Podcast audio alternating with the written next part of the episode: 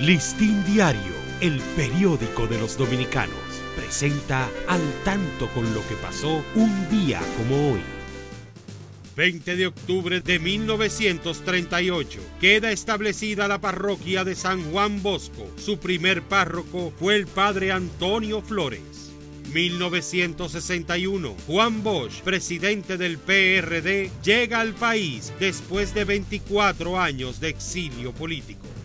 Listín Diario, el periódico de los dominicanos, presentó al tanto con lo que pasó un día como hoy.